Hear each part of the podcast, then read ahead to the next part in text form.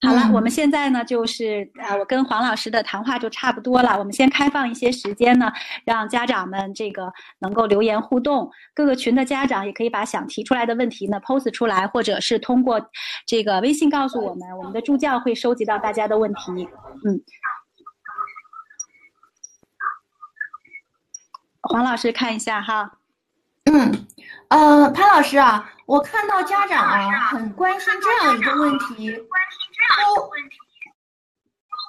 我家孩子在家学习的时候比较懒散，上课时间要我一再提醒，放学呢就开心的不行。呃，请问这种情况该怎么办？请问这种情况该怎么办？对，这个确实是有很多的家长都跟我们反映这样的问题哈。我觉得有几个方法吧，就是第一呢，我觉得真的咱们作为父母的，不要开口闭口的就跟孩子只谈学习。除了学习就没有其他话可说了吗？我觉得很多父母都收到过这样的投诉哈。其实咱们作为家长的也真的可以换位思考一下，开口闭口只谈学习的父母是不是挺烦人的呀？如果真的希望在学习上能够帮到孩子，我觉得父母可以参考以下三点做法。那第一呢，就是要大家记得，真的是批评百害而无一利，咱必须跟孩子建立好良好的关系，孩子才愿意听咱们的意见。第二呢，就是要帮助孩子学会友好待人，就是人生不只是竞争吧，还有朋友，切莫让咱们孩子为了学习好就只知道考虑自己。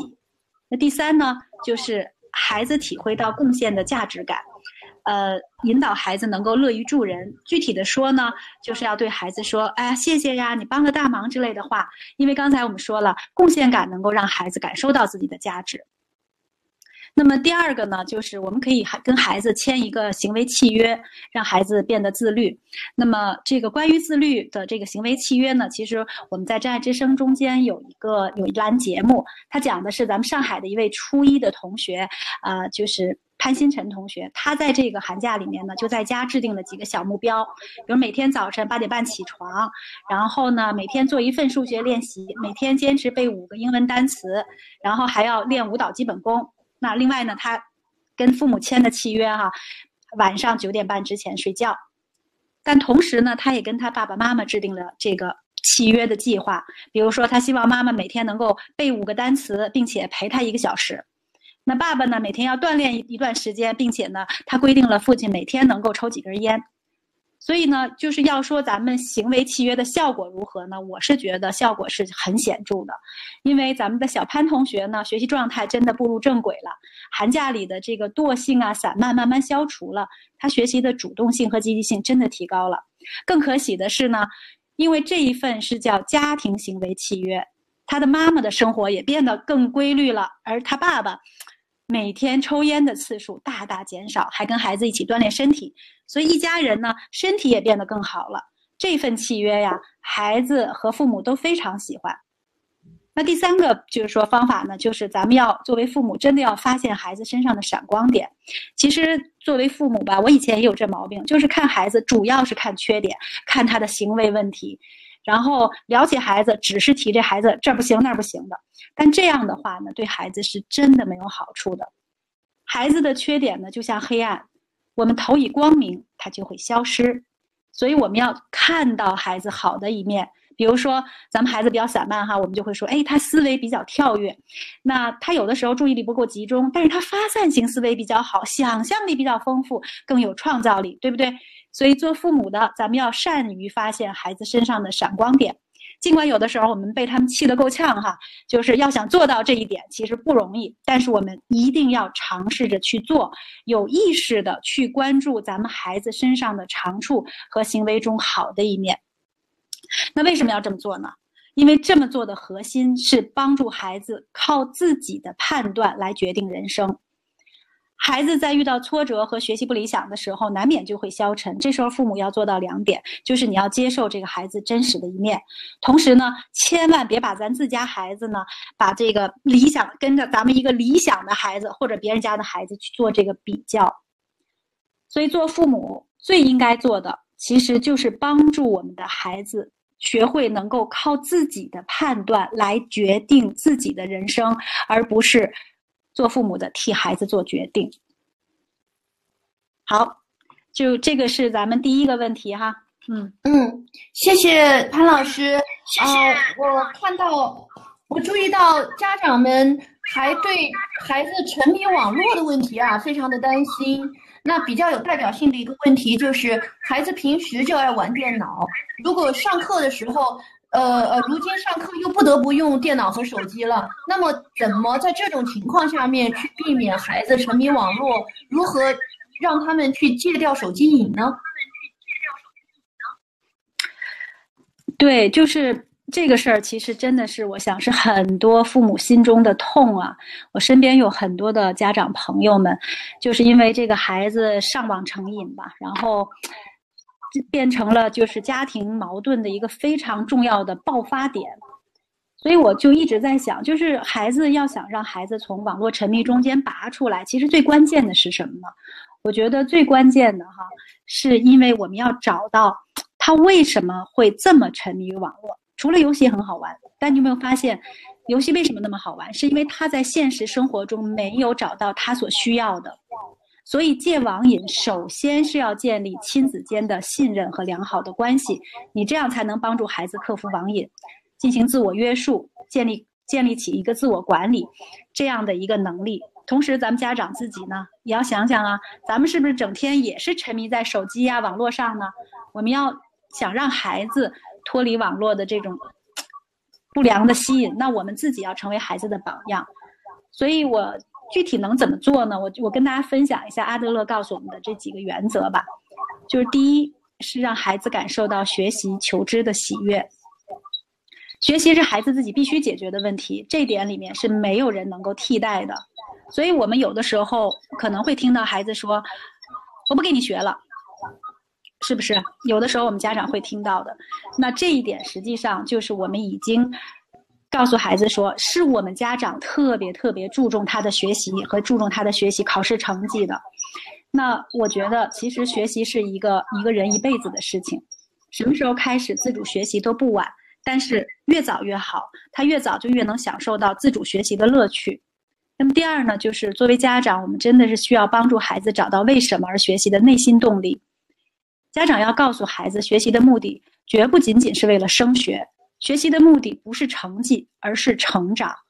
不仅要为自己学，还要为社会做贡献。父母应该告诉孩子这些，因为我记得我们小的时候，我的老师、我的父母告时常会告诉我说：“你们要为中华之崛起而读书，振兴中华是你们的责任。”其实这样潜移默化的教育，就赋予了我们学习更高的目标和意义感。这也是今后在很多时候我能够战胜内心的胆怯，克服看起来无法克服的困难的主要动力之一。因为学习求知让我感到愉悦和有价值感。那第三呢，就刚才我们分享的，就真的要平等的、共同的去制定规则。嗯，从他律到自律这个过程是不容易的。那在这个过程里面，我们要带着孩子慢慢走。如果他在这个过程中间有进步，做家长的应该怎么样？要感谢，我们应该感谢，而不是表扬孩子做到的地方，因为这样做也能让孩子体验到勤奋是通过自己的行动锻炼达到的，给孩子更多的达成的体验感。那第四呢，想跟家长们分享一下，就是说，呃，不要因为孩子说他要复习考试功课，就在家中呢享受特殊的待遇。如果父母说，哎呀，你好好学习就行了，别的事儿什么都不用你管。那这样子的话呢，孩子会以学习为理由，不再去承担其他的事，这可能会导致孩子连学习这件事儿都干不好。所以，作为家庭成员的一员呢，我觉得孩子在学习的时候，必须要承担的家庭里一些力所能及的工作，比如说这个洗碗呐、倒垃圾啊、清理自己的书房啊什么的。大一些的孩子还应该参加到对家庭有重大事情的一个决策过程，就像要开这个家庭会议一样。那还有一点呢，我特别想提醒咱们年轻的父母哈，就是长辈和保姆呢是来帮助我们的，不是来代替我们的。呃，我曾经听一个三岁孩子的妈妈跟我说，说自己的孩子被是被隔代教养的，溺爱问题很严重，变得非常任性，自己都管不了。所以你看，今天呢，我们隔代教育在现代都市里是一个非常普遍的问题。不论你现在的工作是多么的重要、多么繁忙，我们一定要记得，咱们是请长辈和保姆来帮助我们的，而不是来替代我们当父母的。父母这个人生头等重要的职业，很多朋友都是未经培训就上岗了，所以我们需要立刻补课。真爱梦想呢是愿意陪伴家长朋友们成为自信、从容、负责任的父母。那第五呢，也就是最后一条呢，就是真的咱们不要俯视看孩子，要用一颗平常心来对待孩子的学习。没有人能代替孩子学习，孩子学习的后果应该由自己承担。所以，当孩子沉迷网络不学习的时候，怎么办呢？那咱们父母可以认真的问问自己有没有能做的事儿。如果实在没有什么能做，他又不愿意学习，你也没办法接受这个孩子这个时候的样子。等他想学的时候，好好陪伴他，鼓励他，感谢他。人生真的很长，晚一两年才开窍，真的没什么要紧的。家长只要别自己吓唬自己就好了。那么第二呢，就是不要对孩子的学习横加干涉。父母可以在征得孩子的同意时和他们谈谈学习的事儿。如果孩子不愿意，那就暂时别谈。同时呢，也要告诉孩子，他可以随时来找自己商量。那平等的对待呢，就是虽然说我们跟孩子在经验呢，就是知识上面是存在一定的差异的，但是我们在人格上是平等的。我们越能平等的对待孩子，孩子才能更冷静的接受我们的建议。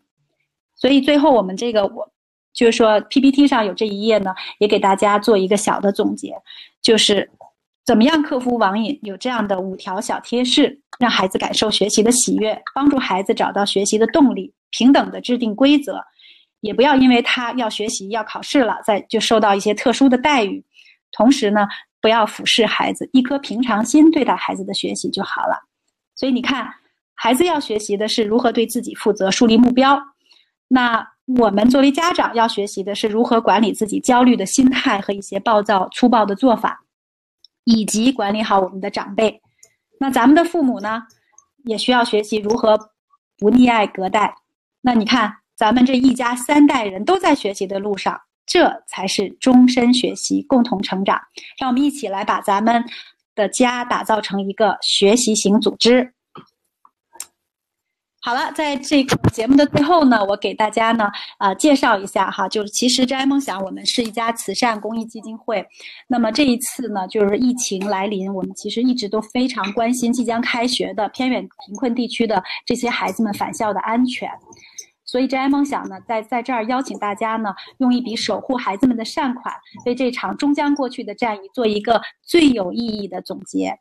那么这个捐赠有个特别的彩蛋，就是由香港新兴茶庄推出了一款颇具收藏价值的工艺茶饼，呃，送给这个这个项目的这个捐款人。这个茶饼呢是选自来自二十八座云南古树的这种茶山，然后全部都是用手工压制的，然后再加上我们孩子的儿童画做封面。所以这款的茶呢是一个可以 永久保存的茶饼，为了这个终身难忘的夏天做一个回味无穷的纪念吧。所以朋友们，请大家用支付宝来扫描一下咱们图片中的二维码。如果你单次呢捐赠超过了三百六十五元呢，你将获赠一片公益茶饼作为爱心的回礼。也请大家呢捐赠之后给我们留下您的地址，四月份呢我们就要发货了，请您留下您的快递地址哈。好，我们再看一看现场还有没有这个呃咱们的助教还有没有其他的问题？我也想再邀请黄老师再回答一下。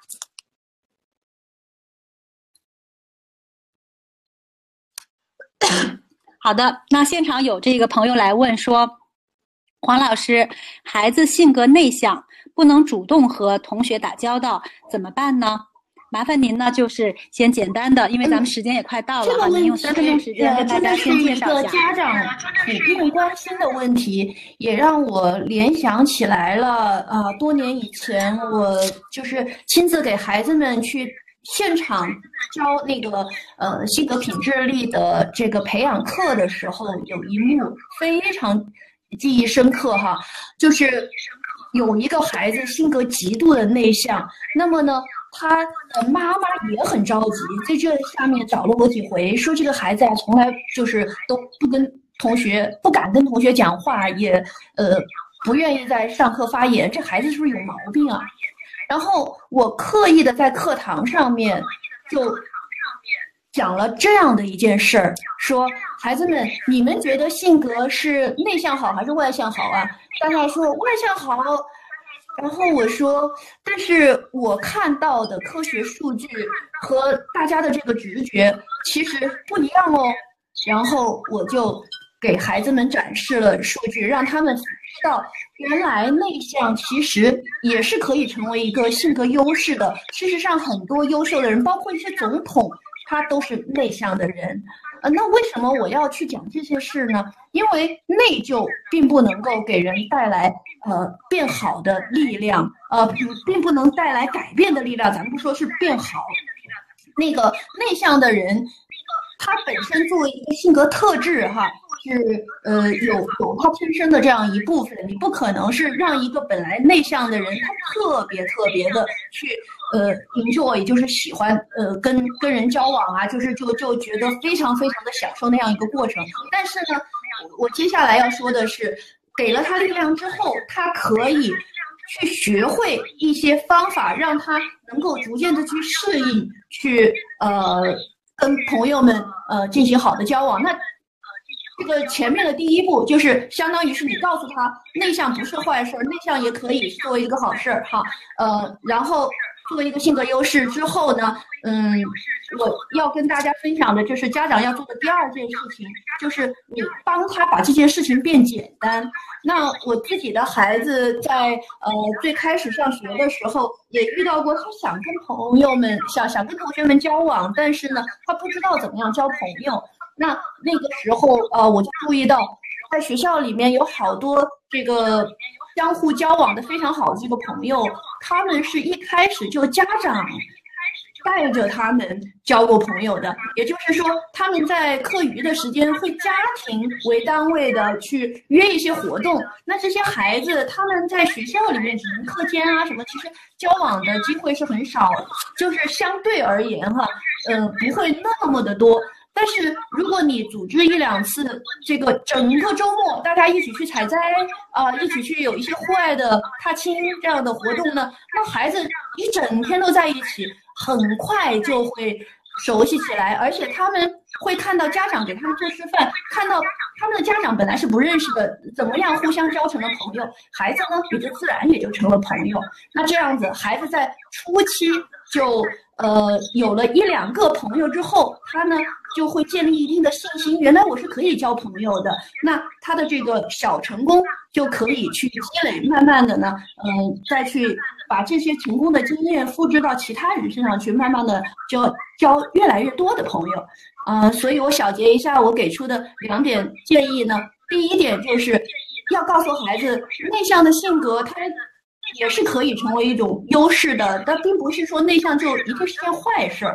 然后第二呢，就是内向并不影响你去掌握交朋友的一些技能方法啊。然后在这个过程当中，家长可以给他呃把这个大的对他来说可能是很大的一个台阶变成小台阶。比如说你先跟朋友呃同学家庭进行聚会啊，帮他。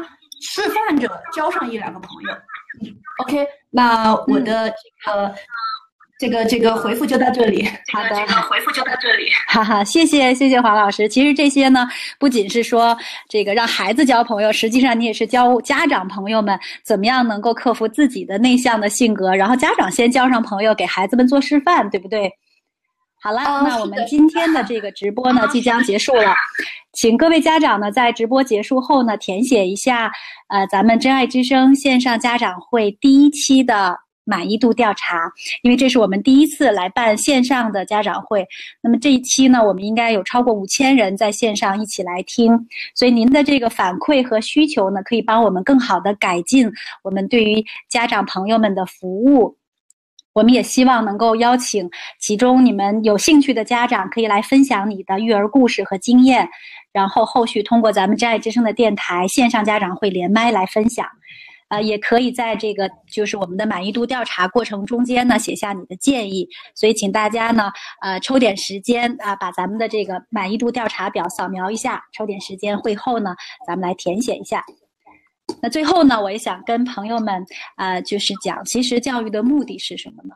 在我看来，教育的目的是唤醒，是唤醒孩子向学的生命，帮助他们构建自主学习和终身学习的能力。那我们要记得，教育真正的目标是什么？是培养我们的孩子可以成为一个自立的人。一个人要实现自立，他需要有三大条件。我希望大家能够把它拍下来，就是第一，他能够独立的做出选择；第二，他能够独立判断自己的价值；第三，他能够摆脱自我中心主义。